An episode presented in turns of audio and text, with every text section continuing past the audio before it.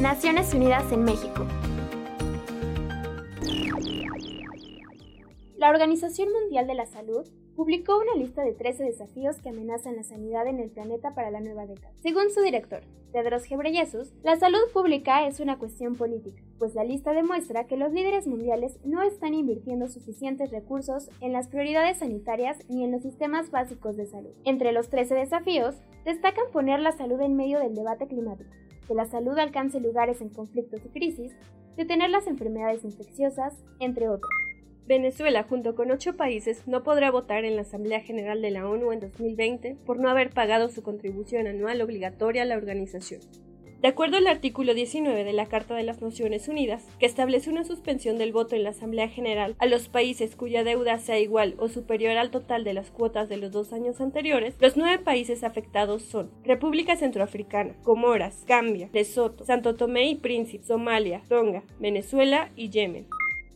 El proceso de paz sigue avanzando en Colombia pese a los desafíos relacionados con la seguridad de los líderes sociales, los excombatientes y las comunidades afectadas por el conflicto. Carlos Ruiz Maciú, responsable de la misión de verificación de las Naciones Unidas en Colombia, dijo que en las zonas rurales los grupos armados y las estructuras criminales siguen victimizando a las poblaciones para controlar las actividades ilícitas.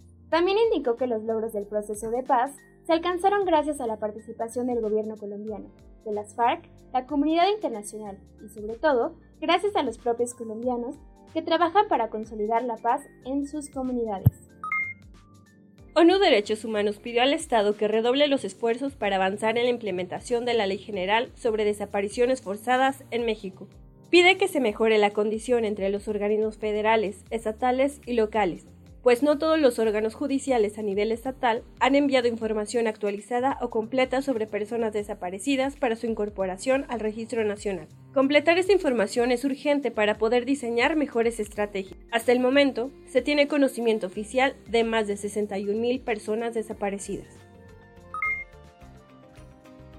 En voz de Ángeles Sánchez y Tania Cervera, desde el Centro de Información, Naciones Unidas, México. No olvides seguirnos en Facebook e Instagram como arroba ONUMEX y Twitter como arroba ONUMX.